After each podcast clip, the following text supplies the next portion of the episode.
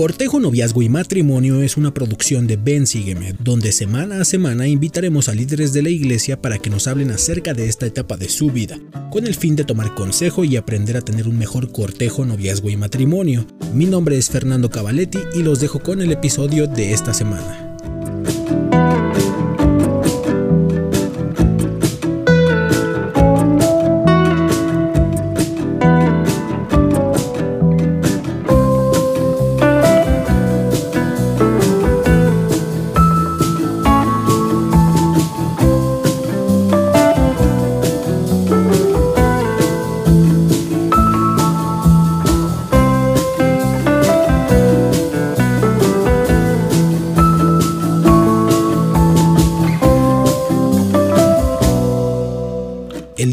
Nos encontramos con la familia Lozano León. Bienvenidos hermanos, ¿cómo se encuentran? Bien, contentos. Gracias por la invitación, Per. Tenemos 32, vamos para 32 años de casados. Ok. Vamos a comenzar entonces con las preguntas acerca del cortejo. La primera pregunta, para cualquiera de los dos que desee contestarla, es ¿cómo, cuándo y dónde se conocieron? Bueno, conocernos de, de vernos, eh, él era mi, amigo de mis hermanos y entonces él iba a la casa muy frecuentemente. Yo tenía 10 años, él tenía 20, así fue como nos vimos la primera vez. Pero conocernos ya fue cuando él se fue a la misión. Yo le escribí cuando él estaba en la misión y fue cuando comenzamos ya a tener este, pues, una relación ya más de, plática, ¿no? ¿Cómo es que deciden comenzar con ese cortejo, hermano? Eh, bueno, mira, eh, nada más quería comentar una anécdota muy interesante. Yo eh, era amigo de sus hermanos y iba a la casa, como lo mencionó Dolores. Y un día entré, yo tenía 20 años, no me había ido a la misión. Yo me fui a la misión a los 23. Y la vi y le dije, cuando tú tengas 20 y yo 30, nos vamos a casar. Y así fue. Cuando yo regresé de la misión, fui su chambelán. Ella me pidió ser su chambelán. Yo regresé de 25 años, fui su chambelán. Y bueno, pues no, no, ella no tenía edad de, de tener este novio. Yo tenía, tenía 25 años. Y entonces la esperé. Hasta que ella cumplió 18 y yo 28. Con la presión de mis líderes, la presión de mis amigos, la presión social, la presión de mis hermanos, de que ya de 28, ¿cómo? ¿Ya? Ay, andamos igual. Y entonces precisamente, yo cumpliendo 28 y hay 18, mayor de edad, ya, entonces nos hicimos novios. ¿Cómo a qué época o más o menos en qué edad eh, empezó a sentir algo por el hermano? Porque podría parecer un poquito tal vez raro, ¿no? A la luz de, esta época. Es que la, edad, mis papás también se llevan 10 años. Y también a veces la gente se sorprende, ¿no? Y dice como, ay, pero ¿cómo tan chiquita? Y cosas así. ¿Cómo, cómo fue para usted, hermana? ¿Qué fue lo que llamó la atención del hermano? Bueno, él, yo lo comencé a conocerlo cuando le escribí en la misión y lo admiraba mucho. Comencé a, a ver su, a conocer su, su, esencia, la forma en que él era. Y comencé a admirarlo mucho. Yo no diría que fue como, como este amor, pero sí fue admiración. Okay. Y comenzó a caerme bien cuando yo tenía 15 años. Eh, cuando comenzó a nacer un sentimiento, yo creo que cuando tenía como 17 años, pero yo todavía era muy chica, además de que mi papá era muy estricto conmigo. Y así como para salir o cosas así, pues nada, o sea, no, no, no tenía muchos permisos para salir, entonces pues tenía una educación más conservadora todavía. Sin embargo, un sentimiento por él, pues sí, como a los 17 años. ¿Cómo fueron estas primeras citas entre ustedes? Cuando... Cita, ¿Citas antes del noviazgo? Sí, antes del noviazgo. Hay, hay dos, dos, dos sucesos. Cuando ella cumple 15 años, sus hermanos estaban en la misión, sus dos hermanos. Y ella estaba pasando por un problema familiar fuerte. Ok. Y este. Y cumplió sus 15 años, ella no tuvo fiesta, por supuesto. No estaba papá, no estaban sus hermanos mayores. Y entonces yo le invité un helado, y un helado de cereza negra. Entonces le compré su, su helado de cereza negra, y ese fue su regalo de 15 años. Y la llevé a su casa.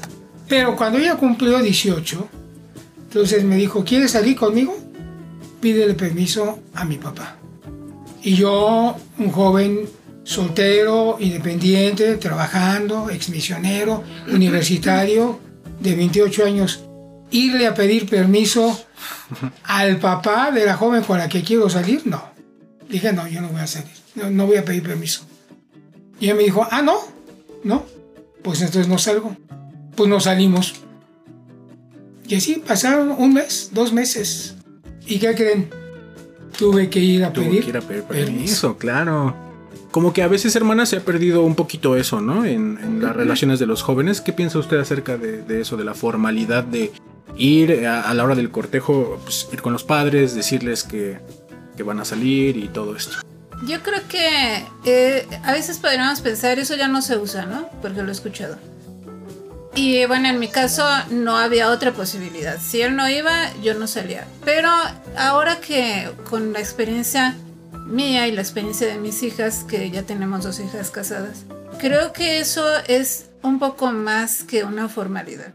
Es el que el joven pueda llegar y se haga responsable de que va a salir con esa joven y que pueda entrar a la casa y los padres la lo conozcan. Y, y ya no es como una formalidad, sino es una responsabilidad de que está saliendo con ella. No importa que no sean novios o, o no sé, pero e- es, es tomar esa responsabilidad él de que está saliendo con una joven que es hija de familia. Y, y eso cambia mucho las cosas porque es- me he encontrado con algunos jóvenes, amigos de mis hijas, que cuando ella- eh, ellas me, me dicen, este, o me decían, eh, va- voy a salir con fulano de tal, y yo les decía, está bien que venga por ti a la casa. Y no quieren venir. Entonces cuando digo, no quieren venir, entonces no. O sea, ¿por qué razón no quieres venir? Y eso es como un filtro, ¿no? Sí. Para uno como padre, si el joven no, no se quiere acercar, pues tal vez no tiene intenciones tan Serias. serias o no tiene buenas intenciones y entonces mejor no.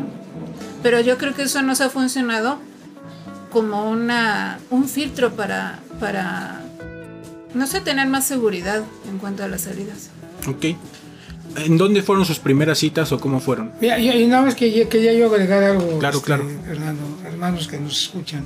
Nuestros yernos son mayores que mis hijas. Le llevan 7 y 10 años. Ya es un mal de familia, ¿no? Que, que los varones lleven años a, a- a las mujeres, ¿no? Pues ellos vinieron a pedir permiso. Y, y no, no, no tuvimos que decirles a nuestras hijas, no tienen que venir. Ellas trajeron a Eli, esposo de Yatzil, y a Elliot, esposo de Shumali, a para pedir permiso para salir. Entonces le- le- les agradecemos. ¿no? Les es una atención para los papás. ¿Cómo fueron nuestras primeras citas? Pues fueron muy, muy fugaces mi suegro que ya murió, al cual lo estimé, lo estimé mucho, eh, siempre cuidó mucho a su hija, a Dolores. Y era muy estricto, o sea, se pasaba, ¿eh? Solamente teníamos dos horas a la semana, Ay, porque ella trabajaba y yo trabajaba. bueno. Y nos decía, ella pedía permiso. Y me decía, ya, ya, ya me dio permiso, ok. El sábado, ¿a qué horas? A las 5, está bien. Pero a las 7 tengo que estar de regreso. Entonces nada más teníamos dos horas. Ir al cine, no estaba el metrobús, nos íbamos en la pecera, con todo el tráfico de hace 30 años. Llegábamos a- al cine, nos metíamos y a media película nos salíamos, porque había que regresar a las 7 de la noche. Y una cosa, jamás, jamás llegué tarde, porque nunca quise que mi suegro me reclamara, me dijera, Agricol, llegaste tarde. Esas eran nuestras salidas. Algo que platicábamos en la entrevista pasada con presidente Siverson era que ayuda mucho las actividades de la iglesia, ¿no? Que tal vez en las actividades se puede convivir un poco más cerca y es algo más permisible porque pues saben dónde están los jóvenes. Hermana, durante el cortejo, ¿qué es lo que más le gustaba de las citas con el hermano agrícola? Este, nosotros teníamos mucha relación porque andábamos eh, en los concursos de oratoria. Y casualmente él era el maestro y yo era la alumna. Entonces, esos concursos y esas prácticas se llevaban a cabo en la capilla. Entonces, este, pues era ahí donde nos veíamos. A veces él me acompañaba de regreso a casa. Y lo que más me gustaba era que era muy... E-, él se preocupaba mucho porque yo no me fuera sola. Este, era muy caballeroso. Era muy, era muy atento. A veces llegaba a la, clase, que era cuando nos veíamos ahí. O también había un coro de, en la estaca y él llegaba a veces él tocaba el piano, yo estaba en el coro también. Y a veces llegaba y me llevaba un chocolate o este, a veces eh, se esperaba hasta que yo terminara porque a veces terminábamos tarde. Y como mis permisos pues no eran muchos, este, él procuraba que yo pudiera trasladarme rápido, no sé, ¿no?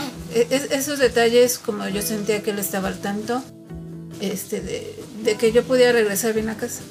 Seguramente, hermano, con 28 años ya había salido con más personas. ¿Cuál mm. fue la diferencia? Pues sentimiento, compatibilidad y que me enamoré, me enamoré de ella. Sí, a pesar de la, de la diferencia de 10 años, pero teníamos muchas cosas en común. La oratoria, ella comenzó a estudiar piano, la amistad, la, eh, pues, la amistad con sus hermanos, éramos de la misma estaca, teníamos el mismo gusto por la lectura, por la música y, cuando recibí la primera carta en la misión de ella fue algo que me pegó, algo así como una ilusión. Te, tengo que comentar que la carta no llevaba ninguna dobles intenciones, pero el simple hecho de recibir una carta de ella me tocó el corazón.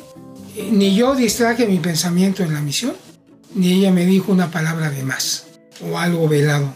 Simple y sencillamente eh, una amistad que comenzó a nacer por ser familiar de mis mejores amigos y recibí muchas cartas de, muchos, muchos amigos, pero de ella fue en especial.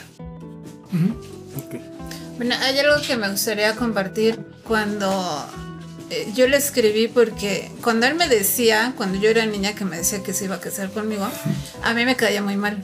Me enojaba mucho que él dijera eso y entonces yo me enojaba, iba con mi papá y le decía, dile que no me gusta que me diga eso.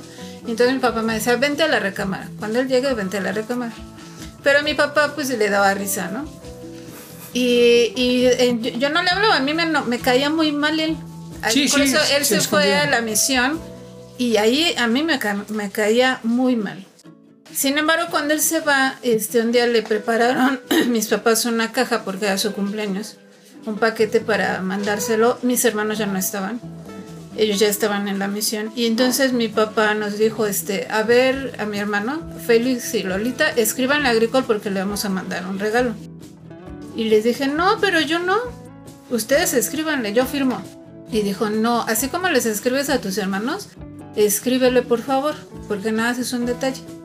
Entonces yo dije, bueno, pues voy a pensarlo. Y estuve pensando y pensando y dije, bueno, pues está en la misión, pues le voy a escribir como le escribo a mis hermanos. Y pensé mucho que escribirle, tenía la hoja y no pude escribirla. Y, y comenzó a surgir un sentimiento así como, dije, bueno, pues él es un misionero, ¿no? pues le voy a escribir para fortalecerlo. Me cae, me cae mal, pero pues a lo mejor es mi buena obra, ¿no? Y le escribí, le escribí algunas escrituras, es una carta muy pequeña, lo felicité por su cumpleaños. Y cuando le escribí me sentí muy bien, me sentí este, como que ese enojo con él se rompió. Y después, ya, después de que yo le escribí, él me contestaba, me daba mucha alegría leer sus cartas, sus experiencias. Igualmente yo le contestaba, en aquel tiempo una carta tardaba en llegar un mes. Sí, me imagino. Y igualmente la contestación. Pero nunca... Era muy bonito. Nunca fue como con intención de algo, ¿no? Al contrario, me sentía muy, muy feliz de escribir a un misionero. Como última pregunta del bloque de cortejo, ¿tuvieron alguna dificultad en el cortejo? Con familiares, ya nos habló un poquito sobre el tiempo, puede llegar a ser una limitante o un problema, pero ¿tuvieron algún otro problema en el cortejo? Bueno, muchas en el cortejo. por mar de dificultades porque, para decirlo así muy, muy claro, este, había como muchas cosas en contra la edad, este, y, los líderes ya querían que se casara, yo estaba muy chica todavía, y no sé, había, había como este, la sociedad, en, en mil cosas, ¿no? Que a veces se contraponen y pues que no. Incluso algunas personas a mí me decían, este, no, pues no, no van a durar, ¿no? O sea, ni pienses en eso, ¿no?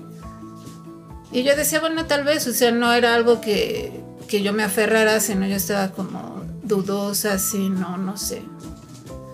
Entonces sí, sí hubo muchos contratiempos, sí. ¿Su papá le decía algo por la edad del hermano? Mi papá no, mi mamá sí. Sí, no, no, no fue fácil, no fue fácil. Así como hubo familiares, líderes, pues tenían sus reservas. También eh, tuvimos familiares y amigos que nos animaban, ¿no? Y eso, eso tal vez puede ser una enseñanza para, para los adultos solteros que nos, están viendo o nos están escuchando. Yo sabía que ella era la indicada. Había algo que tal vez no, no, no lo puedo explicar, que decía, sí, sí, las cosas van a resultar. En mi, en mi patriarcal dice que todas las empresas que yo inicie van a tener éxito. Y esta es una empresa, esta era una empresa, la empresa del matrimonio. Claro.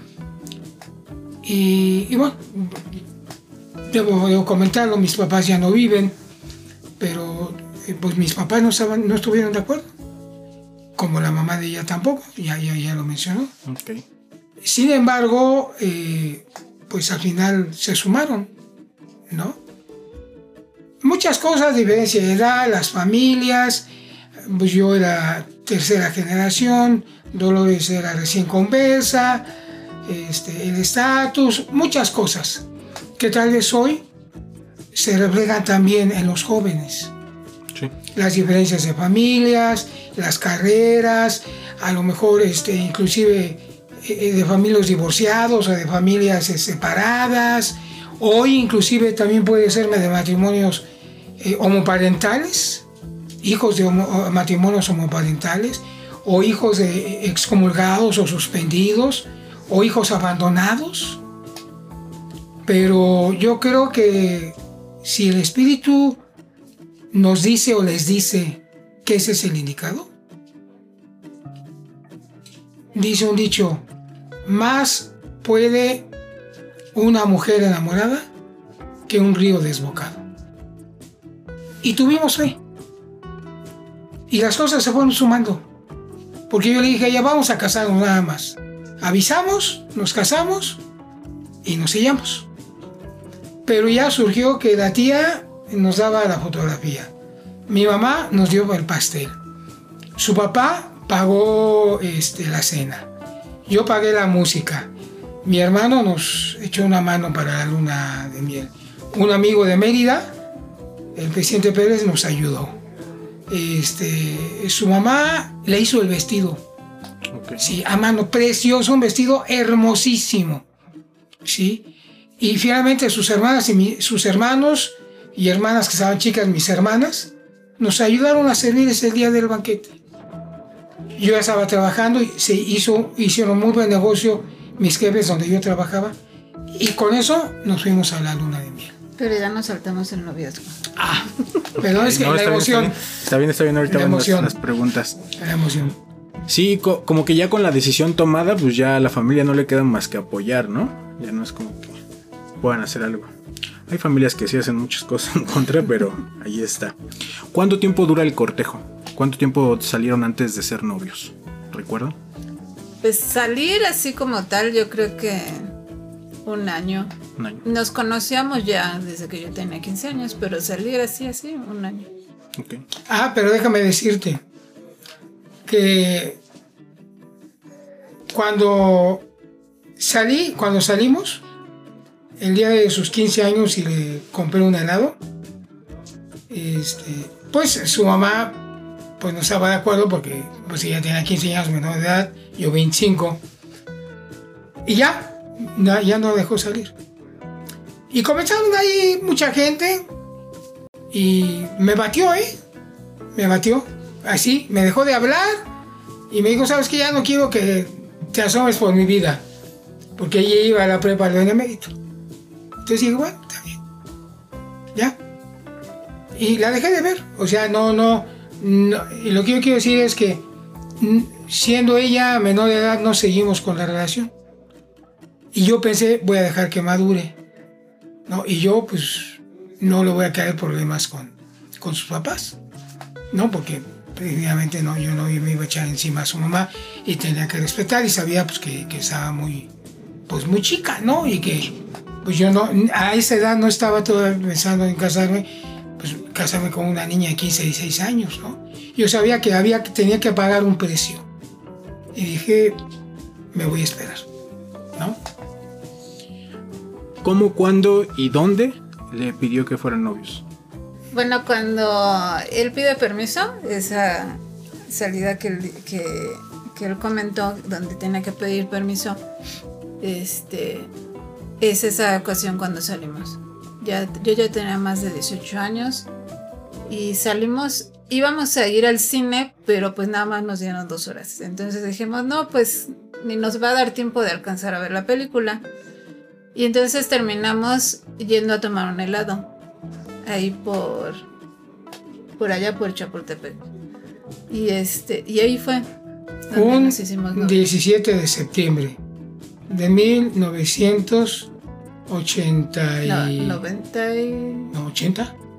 Ah, sí, 89. No, 87. 87. ok. Ahí en Chapultepec.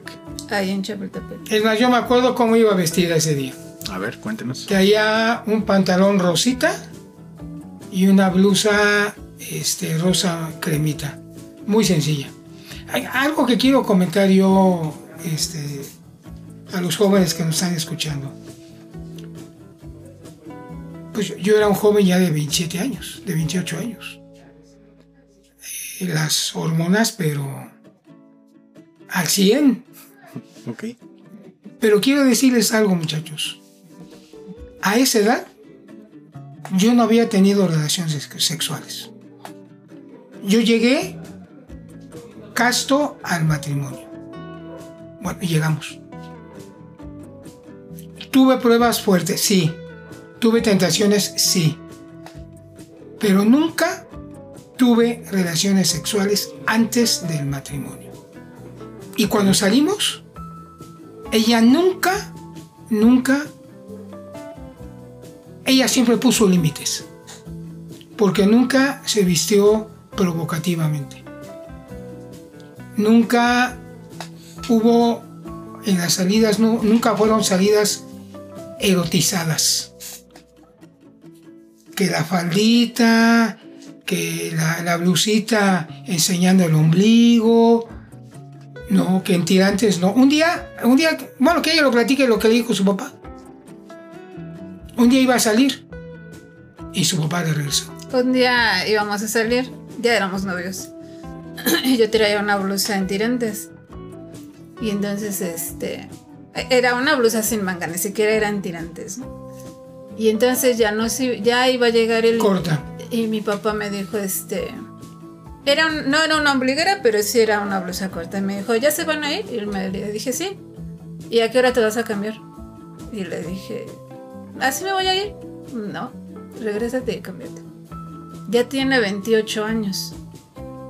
Entonces me puse una blusa normal y entonces ya me fui. No me enojé ni nada, ni simplemente me la iba a llevar porque hacía mucho calor. Pero ahora lo pienso, a veces como mujeres y, me refiero a mujeres porque es, es, como la cultura del vestir, ¿no? Este, a veces creemos, bueno, pues me gusta y no pasa nada. Pero finalmente los hombres tienen una... Los hombres eh, son muy visuales. Y no podemos pensar, siendo parejas, que un hombre no va a sentir nada si nosotros vestimos a veces eh, un poco provocativas. Y a veces tenemos esa idea, ¿no? No, no va a pasar nada. Además me gusta, me veo bien. Si tal vez nos guste, nos vemos bien. pero hay que pensar qué podemos despertar en él que después no querramos. Y, no quiero levantar polémica porque esto pues es mucha polémica en cuanto a, este ahora las feministas y, que no se debe agredir, no se debe de este pues de cuestionar la manera de vestir, pero yo estoy refiriéndome a la cuestión espiritual. Y en esa cuestión espiritual hay que poner límites. Y esos límites son alejarnos totalmente del abismo, ¿no? Irnos para atrás. Porque si nos acercamos, cualquier vientecito nos, nos empuja. Así es. pues es labor de, de los dos, ¿no? Del hombre y de la mujer, establecer los límites bajo los cuales quieren llevar su relación. Y es deber de los dos, pues cuidarlo. Pero sí. Ok. entonces fue en Chapultepec. Ya en la relación de noviazgo, ¿cuáles dirían que fueron los desafíos más grandes durante todo el noviazgo? Este, las amistades, el dinero, los padres. Pues eh, por mi parte, mis papás estaban en la misión. Mis papás eh, fueron presidentes de misión en Argentina, en Bahía Blanca. Entonces ellos estuvieron del 86 al 89. Entonces prácticamente en su noviazgo ellos estaban en la misión. Entonces pues eh, mayor compromiso. Yo vivía solo con mis hermanos, entonces pues yo era dueño de mi tiempo. Nadie me cuestionaba ni a qué hora salía, ni a dónde venía, si a qué hora llegaba. ¿En qué trabajaba?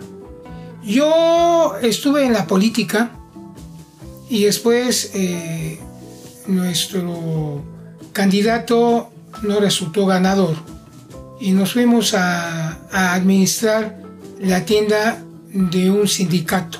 Ahí estuvimos trabajando, tuve algún trabajo ocasional este, en la política en esos años y, este, y bueno, ahí, ahí trabajando y administrando esa tienda del sindicato, eh, me casé. Durante ese lapso y bueno, de ahí salió para pagar parte de la, eh, de la luna de miel, pagar las rentas. El que ahora es mi cuñado este, me, apoyó para eh, rentas de depósito. Cuando iniciamos yo ya tenía, un mes antes de casarme, ya tenía rentado el departamento. Un mes antes, ya, tenía, ya teníamos departamento. Y un mes antes habíamos comprado una despensa para un mes. Me estaba contando un poquito, sus padres estaban entonces en la misión. ¿Cuál, sería la mayor dificultad? Me iba a contar. Yo creo que el, asunto monetario. Dolores siempre ha sido muy, muy administradora y entonces eh, compramos refrigerador, compramos lavadora y el, la mesa del comedor su papá nos regaló la cocina, compramos un colchón y lo fuimos pagando durante meses. ¿eh? Íbamos y pagábamos a, Viana, cuando existía, ahí mensualmente, hasta que fuimos juntando cosas. Entonces, cuando nos casamos, ya teníamos apartamento, ya teníamos una despensa y lo único que nos faltaba fue el colchón. Entonces, llegando a la luna de miel, compramos el colchón. Entonces, yo creo que fue eso el, el asunto monetario. ¿no? Y obviamente ya teníamos el apoyo de los líderes cuando vieron que era en serio, que ya éramos novios, este, porque duramos año y medio de novios. Dos años. Dos años, dos años en las actividades adultos solteros, este, yo compartiendo mi actividad política, el trabajo, mi llamamiento, ella también, eh, ya este, parte un poquito de la oratoria, ya lo último, y este. Y bueno, pues ya la gente que no creía vieron que pues iba en serio. Iba en serio. ¿Usted, hermana, considera que hubo alguna dificultad o es? Para mí la dificultad fue que yo quería irme a la misión. Mm, es un episodio. Y yo toda mi adolescencia me preparé para irme a la misión. Hice mi progreso personal pensando en las metas para salir como misionera. Entonces, cuando, pues ya cuando fuimos novios, se viene este, me voy, no me voy. Y él me decía que si me fuera y, yo empecé a llenar mis papeles. Y este, empecé a arreglarme los dientes. Y entonces, eh, pues e- él haciendo las cuentas, pues yo regresaría casi a los 22 años, en aquel tiempo era los 21 años, y él tendría 32 años. Sin embargo, yo, hay algo que, que a mí me quedó muy claro, yo oraba mucho para pedirle al Señor que pudiera yo salir como misionera, pero siempre había algo que como que no, y decía, no, no, no puede ser, yo tengo que irme y oraba y había algo como que no. Y decía, ¿por qué? ¿Por qué si, si me preparé, si es algo bueno, por qué no siento esa confirmación completa? Entonces, cuando llegué a la entrevista con mi presidente de estaca, yo le dije eso, él me dijo, este, ¿cómo te sientes? etcétera. ¿Estás segura que te quieres ir a la misión? Y le dije eso, le dije, yo estoy muy segura, pero cuando oro, siento esto. Y entonces él me dijo, ¿por qué no oras? Toma la decisión de no ir y oras y le dices al Señor que no vas a ir, a ver qué sientes. Y me dijo, piensa en una cosa, me dijo, él tiene, tú vas a llegar cuando él tenga 32 años. Pueden pasar dos cosas, que él se case o que se casen hasta que él tenga 32. Si eso sucede, él ya va a estar más grande. Me dijo, y si no se casa, él- nuestro presidente nos conocía de toda la vida y él nos apoyaba mucho. Y él me dijo, si ustedes no se casan, nunca se van a poder olvidar. Y entonces yo me quedé así y dije, bueno, voy a hacer lo que él me dijo. Y entonces El presidente Antonio Ávila. Antonio Ávila. Y entonces dije, está bien, no voy a ir. Oré y fue cuando sentí esa paz. Y me dolió mucho. Quiero decirlo, me dolió mucho el, el decir, el soltar esa ilusión de no salir a la misión. Pero sabía, tuve la seguridad completa de que eso debía ser. Y me sentí tranquila. Era una ilusión, un sueño que yo tenía, pero sentía que era lo que debía hacer. Y lo hice. Y entonces todo como que fluyó. Ok. Pero quiero aclarar una cosa, muchachos, Fernando. Que yo sí la iba a esperar, ¿eh? Ella dice que no, pero yo sí estaba decidido. Yo nunca le dije vete o no. Y que tú decides. Pero yo hasta ahorita, yo sí la iba a esperar. ¿No? Ok. ¿Cuál considera, hermana, que fue la clave del éxito de su noviazgo? Pues yo creo hay algunas cosas, pero básicamente siempre que salíamos hacíamos oración. Siempre. Y fue una costumbre, un hábito. Cualquier salida, ¿eh? Y eso protegió nuestras salidas. Porque re- realmente las tentaciones, este, uno no está exento. Y los jóvenes tienen muchas tentaciones. Entonces siempre hacemos oración, procurábamos a veces de regreso leer alguna escritura. Este, no sé, yo creo que esa fue como, a veces creemos que bueno, pues hacer una oración, una escritura, pues qué exageración a veces he escuchado o a veces este, pues qué es, ¿no? Pues si la hago, no la hago, no pasa nada. Pero sí pasa. Sí pasa y el Señor, pues finalmente nos bendijo en nuestro noviazgo. Ok. Hermano, hay cosas que nos gustan y cosas que no nos gustan de nuestra pareja. ¿Cómo afrontó lo que no le gustaba de su novia? Y también usted, hermana, ahorita, ¿cómo afrontó lo que no le gustaba del hermano? Mira, este, eh, eso que tú me preguntas resulta interesante. Y lo he comentado a veces, o lo hemos comentado a veces en las conferencias cuando nos invitan eh, como matrimonio a algunas convenciones HAS que hace, nos han invitado hace años. Todos tenemos diferencias. Es encontrar en las diferencias las coincidencias. Es esto. Si nosotros ponemos los dedos, chocan los dedos. Pero si nos movemos, encontramos que hay huecos y se- se- se hace uno. Entonces es encontrar las coincidencias en las diferencias. ¿Usted, hermana, qué consejo daría o cómo lo afrontó? Pues yo creo que ha- hay, hay que hablar. O sea, hay, hay cosas que no nos gustan, hay que hablarlas, tanto hombres para mujeres y mujeres para hombres. Y hay cosas que podemos mejorar. Pero hay cosas que no, hay cosas que ya son, son parte de nosotros. Y a veces entre esas cosas que podemos cambiar, hay cosas que debemos aceptar de la pareja. Nunca vamos a encontrar una pareja que, que llene todos nuestros pensamientos o con las que estemos de acuerdo al 100%. Jamás existe esa persona. Ni siquiera con los hijos que, que son sangre de uno. Y ante, ante eso, pues tenemos que aceptar cómo es la persona, siempre y cuando no rebase nuestros valores o nuestros principios, y siempre y cuando nos sintamos a gusto. Pero sí hay cosas que debemos cambiar y hay cosas que se deben hablar.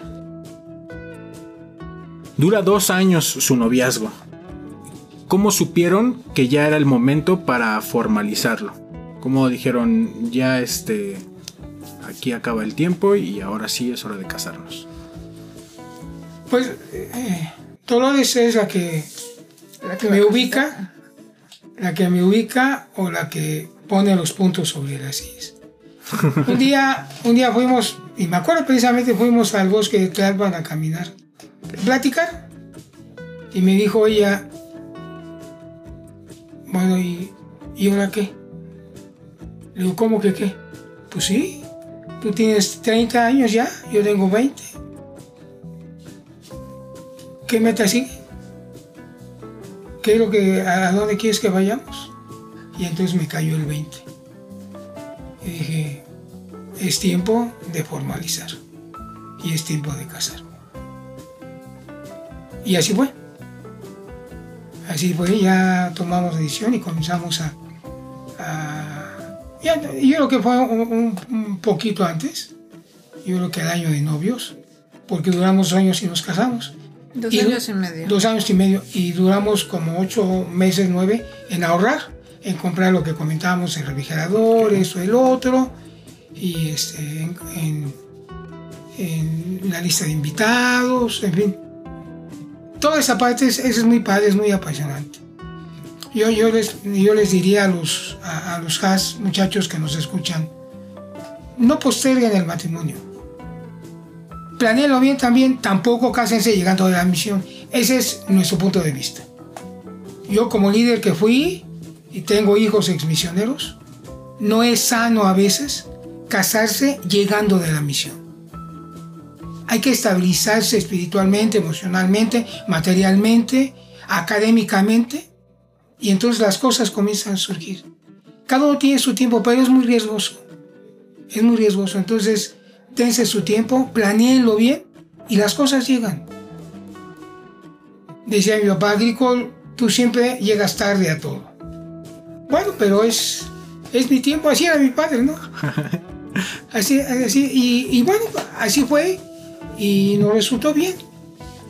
Nos resultó bien, hay 10 años de diferencia, pero bueno, pues, mi papá le llevaba 7 años de diferencia a mi mamá, mi abuelito paterno le llevaba más de 10 años a mi abuelita, mi abuelito materno le llevaba 20 años a mi abuelita, sus papás se, llevaban años, mira. Mm, mis abuelos. Tus abuelos.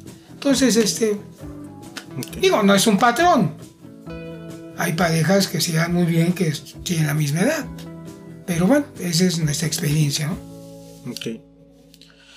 Hay jóvenes, hermana, que justamente como mencionaba el hermano, a veces postergan el matrimonio por cuestiones económicas, por cuestiones de las dificultades que llegan a ver, ¿no? Pero también a veces se piensa entre las jóvenes y se quiere como una pedida de mano sorprendente, ¿no? Donde este, alguien esté grabando y de repente todo sea muy mágico. ¿Cómo y cuándo le pidió matrimonio? ¿Cómo era el ambiente? ¿Fue en algún lugar específico? ¿Fue con sus padres? Pues eh, la pedida de mano no fue en mi casa, fue con mis papás. Este, recuerdo que hicimos pozole. Y este. Mm, mm, eh, digo, eran otros tiempos, ¿no?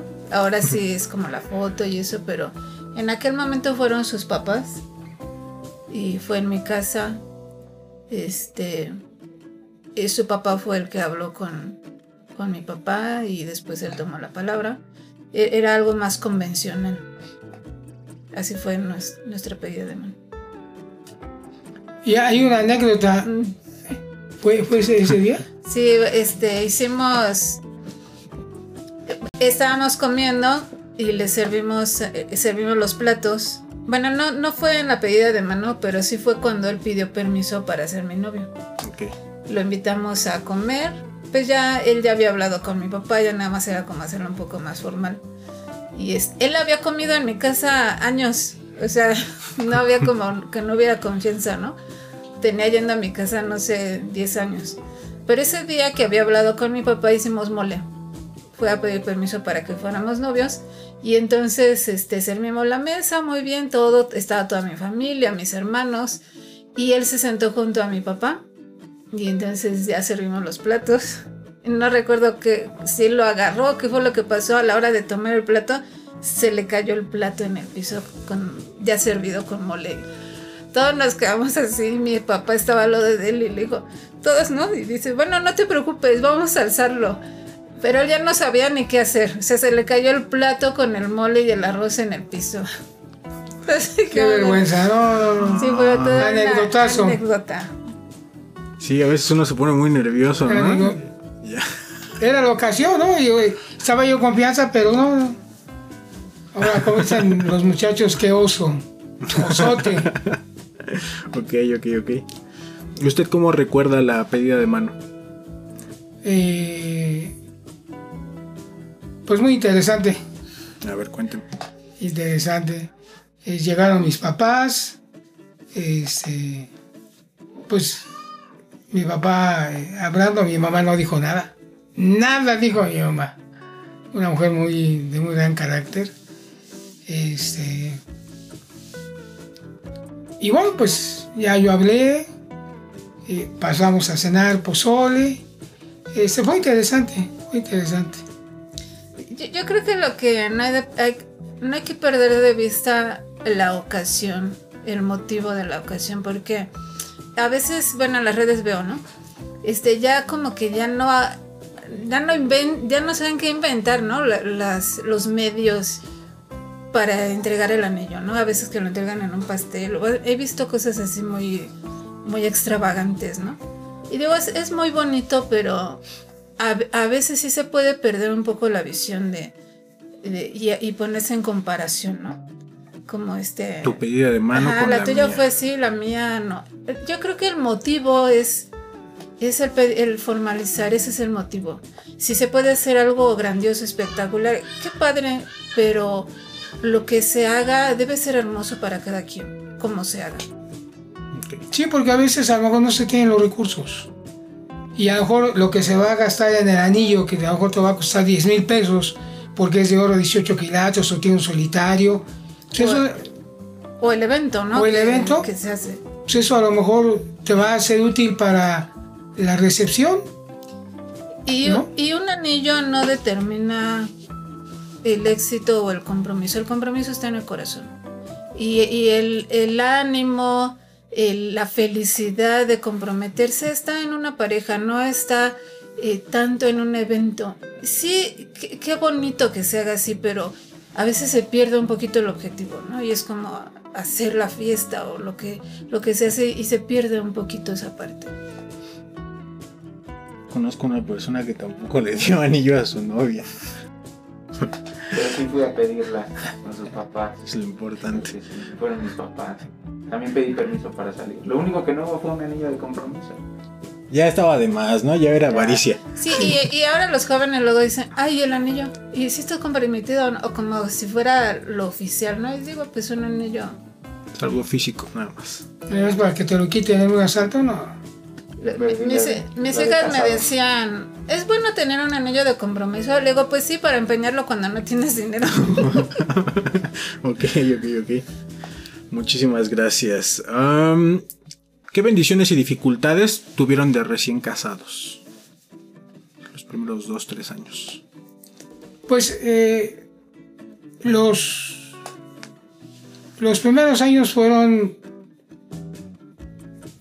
muy, muy bonitos. O sea, no, no, no que los dos años, no que los dos años posteriores no hayan sido, sino que fue, hubo pocas dificultades. Son muy únicos.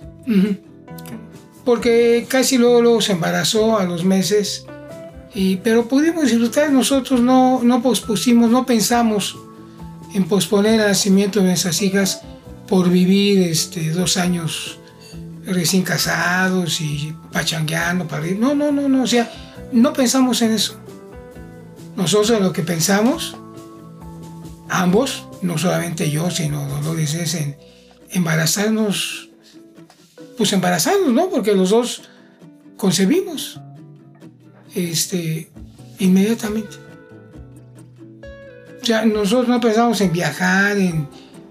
No, nosotros lo que pensamos fue en, en la paternidad y en la maternidad. Uno de los contratiempos que fue al inicio y bueno, fue durante el matrimonio fue el tiempo. Él tenía un trabajo muy absorbente y ese fue el primer trabajo. Después él ingresa a la política y fue más absorbente todavía. Entonces, e, es esa parte y aparte de los llamamientos de la iglesia que también son muy absorbentes en el tiempo, esa eh, comenzó a ser una dificultad, pero comenzamos a acoplarla, comenzamos a manejarla para que no se conviertan en una dificultad. Por ejemplo, él, sus horarios, eh, cuando él estaba en la política, él salía de la casa sobre las 9, 10 de la mañana, pero regresaba a las 12 de la noche. Entonces, pues eran muy pesados y yo me tenía que hacer cargo prácticamente de todo en casa, ¿no? Pero este, eso era eh, hasta el sábado y cuando había campaña no lo veía, o sea, era incluso el domingo. Pero a veces lo que hacíamos para este, compensar un poco era, él tenía alguna hora de comida, de una a dos o de, de una a tres, y a esa hora nos íbamos al cine.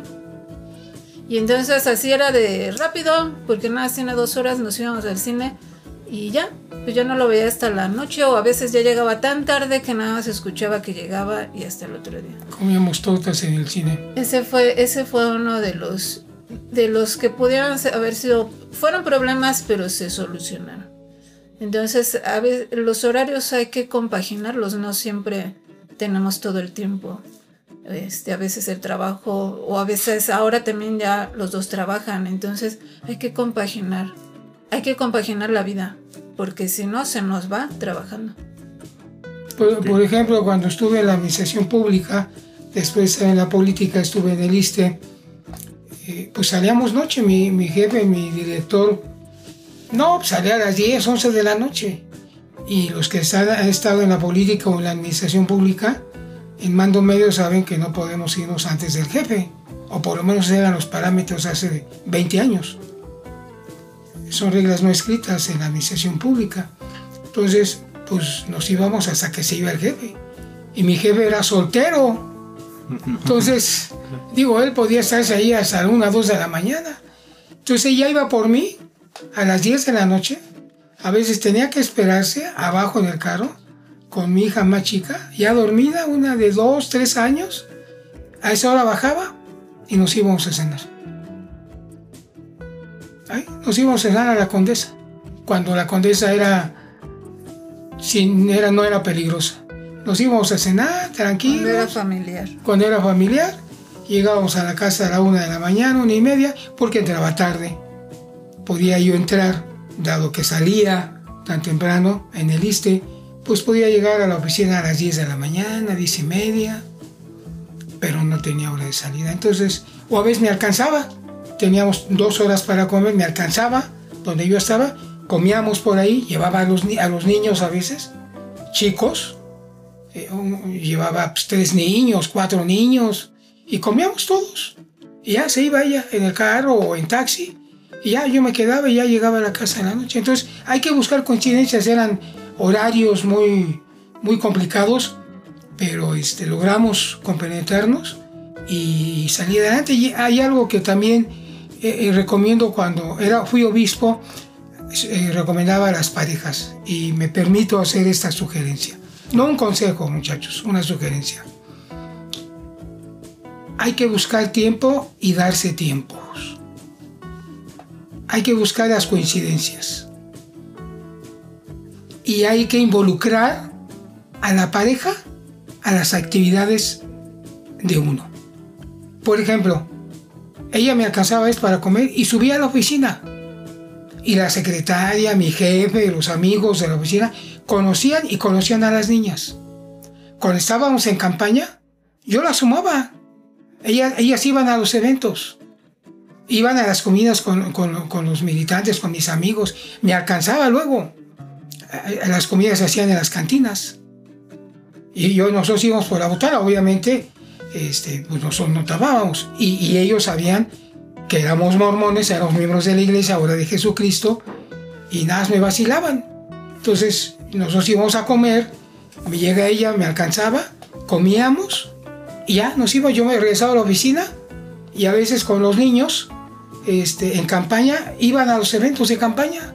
Entonces, involucraba yo a la familia para que ella viera, y mis hijos vieran lo que yo hacía, y conocieran, la conocieran a ella, la vieran, la ubicaran. ¿Sí? Y eso es muy interesante, y a mí me dio resultado. Además que eso es una manera también de, de protegerse. El medio en el que, cualquier medio ahora, eh, sea administrativo, sea la política, cualquier medio tiene a veces, tiende a veces a ser muy, muy liberal. Y entonces cuando el hombre o la mujer están solos, no, no involucran a, a su familia, pues también hay gente ahí sola, ¿no? Entonces, el- yo recuerdo mucho este, las señoras de, de la política. Las señoras se les llama así porque son personas ya de mucha trayectoria y muy grandes. Este, con- Las lideresas. Las lideresas. Yo llegaba ahí, me llevaba muy bien con ellas, con las niñas. Y entonces a veces yo llegaba a algún evento y me decían, ven, ven, ven, siéntate aquí. Y ya yo iba y me sentaba con ellas y me decían, este, te voy a presentar. Y entonces me presentaban con X persona, ¿no? Y me decían, mira, te presentamos, ella es la esposa de Agricol. Pero así muy, muy instigosa. Y entonces ya la, ah, ¿qué tal? ¿Qué tal? Mucho gusto se van. Ya después me decían, no, dice, es que esta es una caneja, dice, queremos que sepa que él está casado. Te digo, eran cosas entre, que funcionaban en ese medio, a nosotros no nos funcionaron. Pero hay que estar ahí, o sea, no, no, no hay que irnos al extremo de decir, bueno, si él se va a portar bien, se va a portar bien, ¿no? No, hay que estar, este, hay que estar presentes. Ok. Y, y a mí me gustaba que ella fuera. A mí me gustaba que la conocieran. Yo tenía aspiraciones políticas, pero las aspiraciones políticas no eran individuales. Yo quería que sumaran, que, que- que mi familia participara de mis aspiraciones políticas. Porque eh, no es común ver a un político con su familia. Ver a un político pues, con la secretaria, con alguien, pero con su familia, con su esposa. Y entonces yo siempre las quise sumar. Y me resultó. Y lo recuerdo, lo recuerdo con cariño. Porque mis hijas ahora que son mamás, iban de niñas. Ahí iban a los mítines y la familia, o sea, era Agricol y, su familia. Agricol y Lolita. Agricol y las niñas.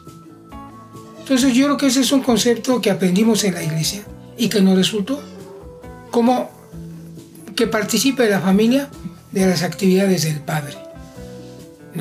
¿No? Ok. Eh, eh, eh, invitar, englobar, que ellas se sientan. Y ahora que platicamos, lo platicamos con mucha, mucha nostalgia, con algo, momentos muy interesantes. Ok, y hace poco estaba leyendo un artículo acerca de cómo las redes sociales afectan los matrimonios, ¿no? Las relaciones en pareja. Y recordé que hace como unos dos años estaba hablando con presidente de Estaca, Cuautitlán, presidente Franco, y él decía, casi todos los matrimonios recientes que he tenido aquí en la Estaca han venido a mi oficina porque alguien le está haciendo como, está hablando con su exnovio, con su expareja. Y dijo, y nos estaba enseñando algo, ¿no? Y decía, pues tengan cuidado con eso, ¿no? Si van a terminar una relación, termínenla completamente. Y nos dio más consejos. Y pensaba en todo esto, ¿no? Estos problemas de tal vez no estar tan presente. Y publiqué ahí en redes sociales a los matrimonios recientes. Les dije, ¿ustedes cómo llevan el tema de redes sociales? La mayoría contestó que si bien no se andan checando los celulares y cosas así, sí tienen como la clave de los dos, ¿no? Y tienen el acceso. ¿Qué consejos ustedes darían para esos, esos matrimonios recientes que a lo mejor pueden llegar a tener problemas con redes sociales? Es algo que si bien no les pasó de jóvenes, un poco me lo están comentando ahorita con el tema de la política y el estar presentes, pero ¿qué consejo les darían a ellos? Bueno, no es solo para los recientes, este es un problema para todos, ¿no? Y, y sí, o sea, no debe haber secretos en las redes. El, si, si yo tengo su clave, él tiene la, la mía, este, el que pueda entrar con esa facilidad a su Facebook o a su celular y viceversa. ¿no? Entonces cuando las cosas, este, si, si yo le tengo una clave para que él no la vea, es, es por una razón. ¿Por qué? ¿Qué es lo que no quiero que vea? O si no quiero que vea mi Facebook, ¿por qué no lo quiero que lo vea? ¿no? Entonces, eh, hay, hay que compaginarnos porque eso nos va a ayudar incluso a que cuando yo veo algo extraño, pues yo se lo digo a él y viceversa. Si él ve algo extraño, me lo dice a mí. Y a veces atacan los problemas antes de que sean problemas. Entonces sí, debe haber claridad entre las, las redes sociales.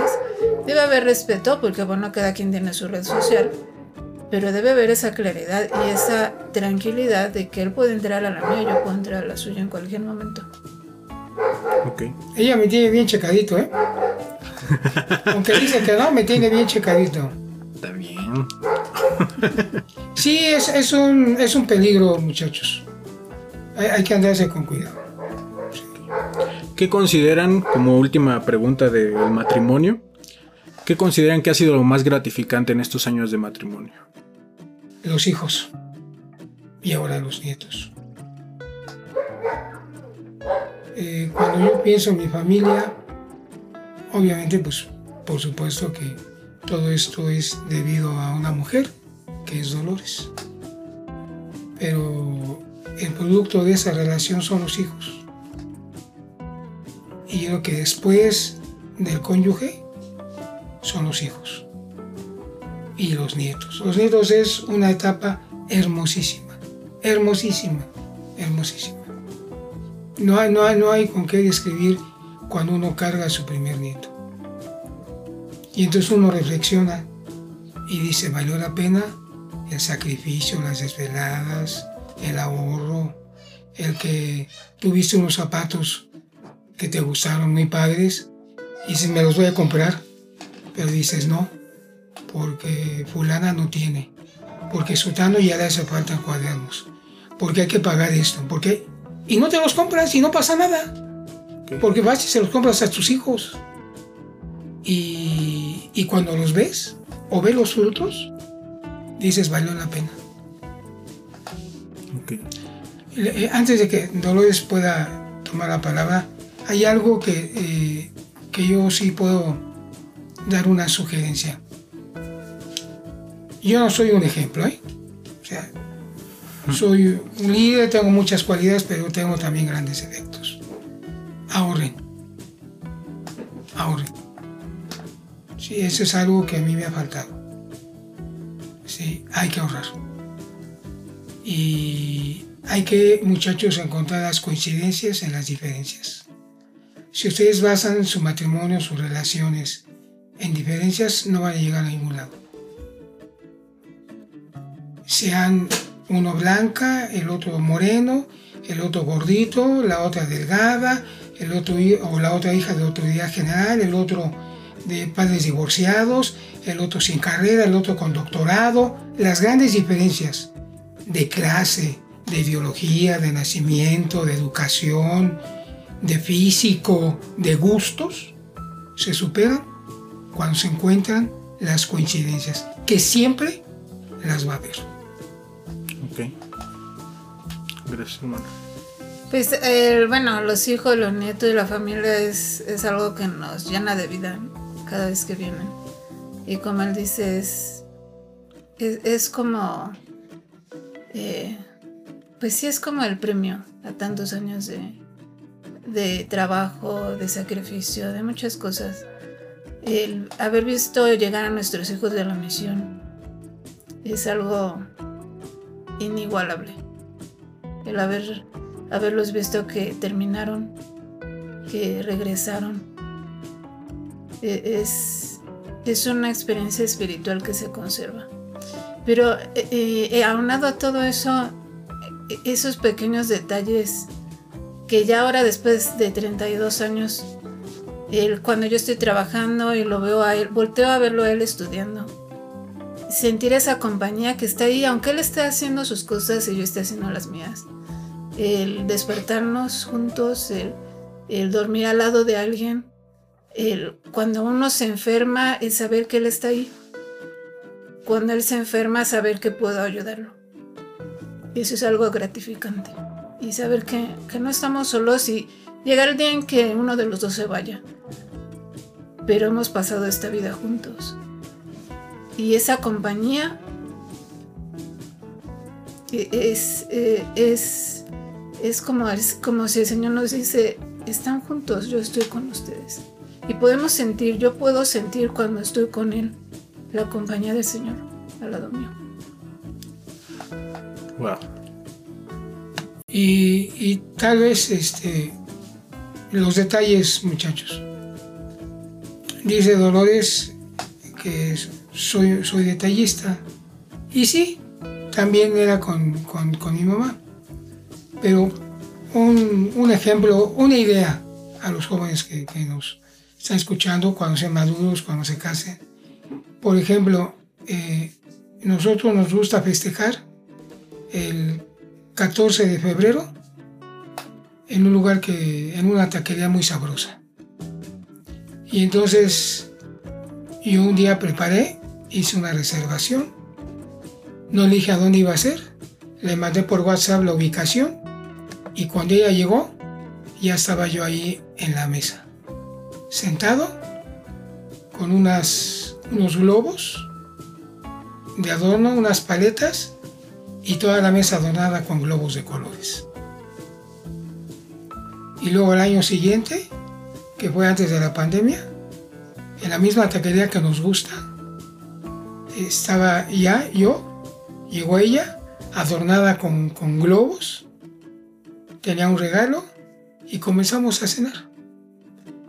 Y después de que eh, a, mitad más o menos de la, de la comida, llegó el capitán con un arreglo de flores que yo le había mandado y que pedí que me llevara ahí. Después de un año de encerrados, fuimos a invitar a desayunar en su cumpleaños, que acaba de pasar. Fuimos aquí a Vips, le pedí que llegara y cuando llegó, la mesa estaba adornada con globos y un regalo.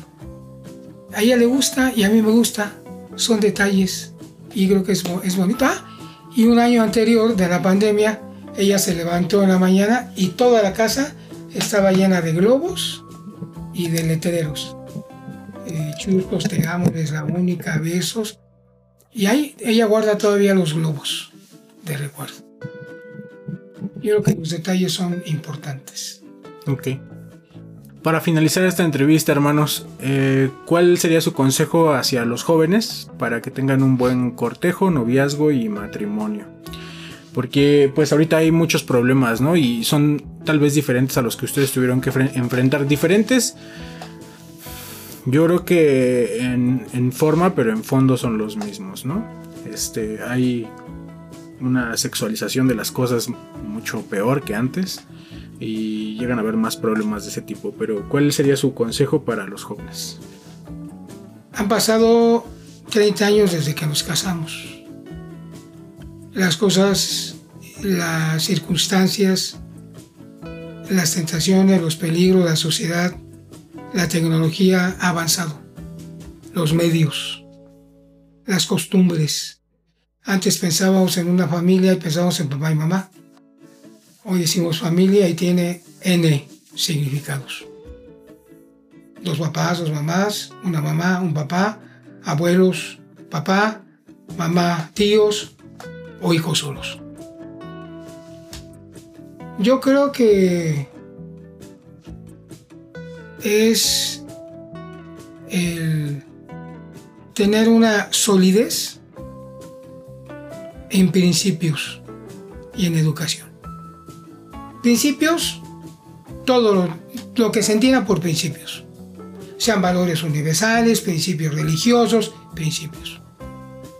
Y luego educación educación en las mil significados de educación que puede darse. educación religiosa, educación académica, educación de la familia, esos dos conceptos.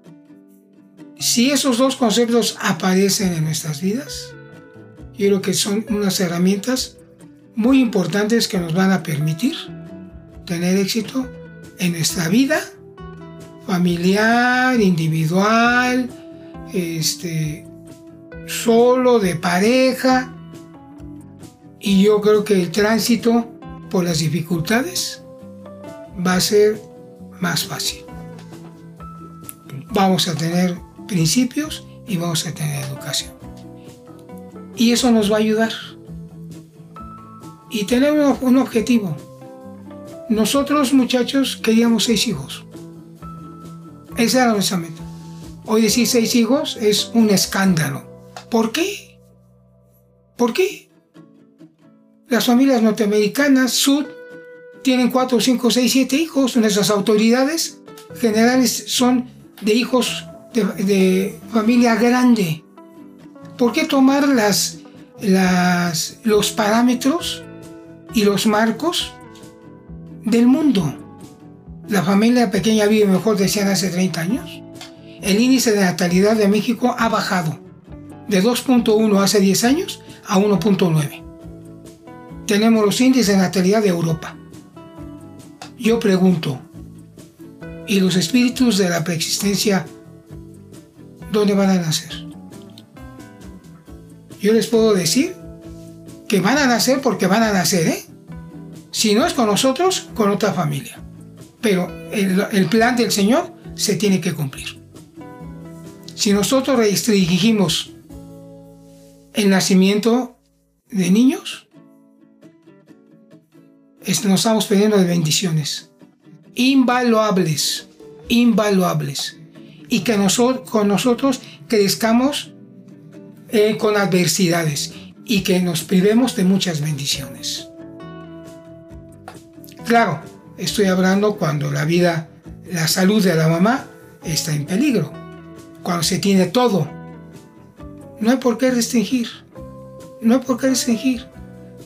Eh, el plan de salvación es traer eso, es traer espíritus.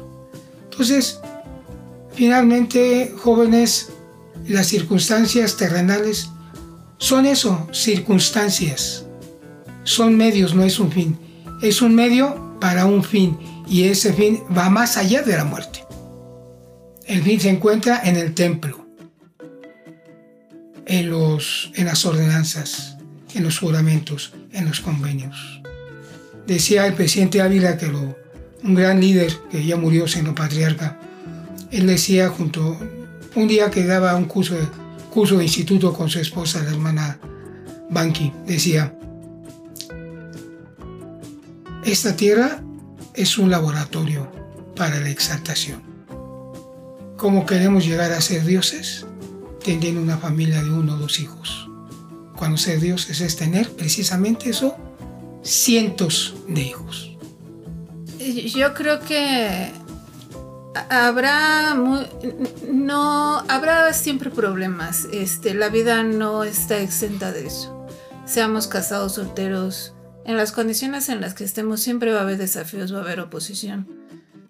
Y en el matrimonio la hay. No, no esperemos este, jóvenes que, que vamos a tener el matrimonio de la película, de, de cuento de Rosa. No, siempre va a haber desafíos, eh, va a haber cosas que superar. Pero en, la, en una de las conferencias se dijo, no hagamos lo incorrecto, nunca va a ser correcto no, no recuerdo exactamente la frase, no hay manera de que lo incorrecto se haga correcto. Y a veces la, la, moda, la inercia, la cultura nos lleva a normalizar algunas cosas. Y ese normalizar algunas cosas nos lleva a tentaciones y finalmente nos lleva a pecados. Nunca lo hagamos. Siempre que esforcémonos, siempre porque los principios no cambian. Y si nosotros nos aferramos a esos principios, nuestros problemas van a ser menos. Y aún con eso tendremos las herramientas para enfrentar los desafíos que tengamos. Pero si de alguna manera caímos de, alguna forma, busquemos ayuda para solucionar esos problemas. Para solucionar esos desafíos, para solucionar esas cosas que a veces pueden llegar a ser pecados. Busquemos la ayuda pronta para acercarnos a Dios. Y yo creo que esa es la clave para lograr un matrimonio. Todo lo demás que surja, todas las diferencias, los problemas, se pueden solucionar, se pueden eh, solventar si nosotros estamos afianzados a la barra de hierro. Pero si no lo estamos, muy poco lograremos. Siempre hay que tener esa visión de que nuestro matrimonio no son estos años en la tierra, son más allá. Y yo recuerdo mucho el día que mi primera hija dio a luz, ese día que fui a recibirla al aeropuerto, ay perdón, al aeropuerto, al hospital. Cuando yo la vi con su bebé, yo, yo pude sentir que me estaba perpetuando, que ya no era nada más yo y mis hijos, ahora ya eran mis nietos. Y esa sensación de que la familia perpetúa es ver más allá, más allá de lo que tengo en este momento aquí.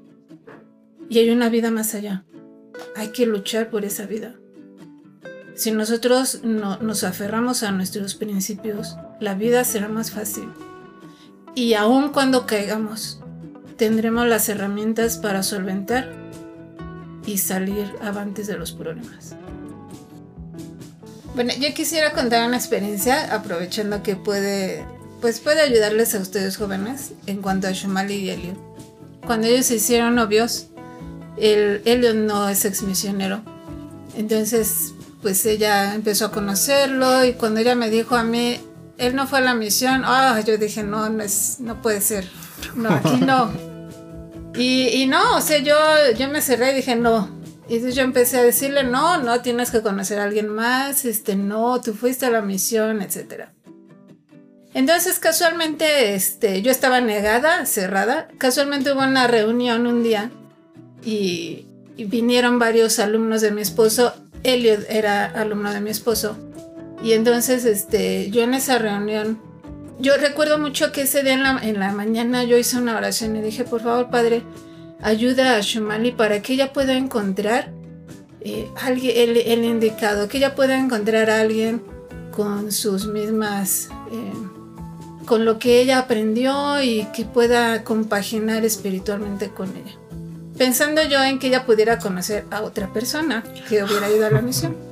Bueno, el Señor escuchó mi oración. Ese día en la noche vinieron los jóvenes y él mi esposo, yo no conocía a Elliot, y entonces mi esposo me dijo, va a venir Elliot. Todavía no eran novios. Y le dije, ah, está bien. Y yo no sabía quién era, llegaron todos y, nunca me dijo mi esposo de quién era, empezó la reunión. Y yo vi que a un muchacho y dije, este es Elliot. Y ese muchacho se me acercaba, me saludaba y yo lo traté muy mal. O sea, ni siquiera lo saludé. Bueno, o sea, una mamá gallina completamente. Se le pone la yugular. Y dije, no, o sea, no quiero, quiero que se sienta, eh, que no se sienta bien recibido y se vaya. Eso es lo que yo quería. Y bueno, yo de carácter fuerte, pues. Entonces, eh, este muchacho se me acercaba, se ofrecía a ayudarme a servir. Y yo, eh, no, no fui grosera, pero sí fui muy cortante con ese joven. Se me acercó otro muchacho y me ayudó, me dijo, hermana, ¿le ayudo a servir? Sí, claro que sí. Y yo veía a ese joven y decía, Shumari no puede conocer a un joven como él. O sea, no podría fijarse en este joven. Porque además comentaba mucho. Ah, comentaba mucho. Dije, eh, muy culto, muy servicial. No podría fijarse en alguien así. ¿Por qué se fija en él? Que yo pensaba que él era Elliot. Al final de la reunión se para el otro muchacho, el que era muy atento, que yo fui muy atenta con él, y me ayuda a servir, me ayuda a alzar los platos. Y yo dije, este muchacho se lo tengo que presentar. Y al final me dice mi esposo, ¿sí supiste quién era Elliot? Y le dije, sí, era el que estaba sentado allá. No, me dijo, él no es, es el que te ayudó a servir los platos. Entonces yo me, yo me dije, ah, Señor, tus caminos siempre son misteriosos. Y bueno, fue una reprimenda que me dio el Señor, pero entendía, entendí muchas cosas. Y este es un consejo para ustedes jóvenes porque a veces los padres somos, este, pues a veces nuestros deseos, a veces no aceptamos. Pero ustedes hagan lo posible siempre. Ahora sí, como dice el dicho, por ganarse a la suegra. Cuando sus papás conozcan a la persona, si es una buena persona, ellos la van a aceptar. Pero hagan ese intento. Porque a veces los papás, pues, nos cerramos en esa parte. ¿no? Hermana Dolores, hermano Agrícola, muchísimas gracias por haber participado en esta entrevista Cortejo, Noviazgo y Matrimonio para Ven Sígueme y pues para todos ustedes que están en busca de un consejo para cómo llevar mejor su cortejo, su noviazgo y su matrimonio. Eh, también damos las gracias a la producción, Kamish, por echarnos la mano. Y eso ha sido todo por esta noche. Muchísimas gracias. Que tengan una excelente semana. Mi nombre es Fernando Cavaletti. Hasta la próxima.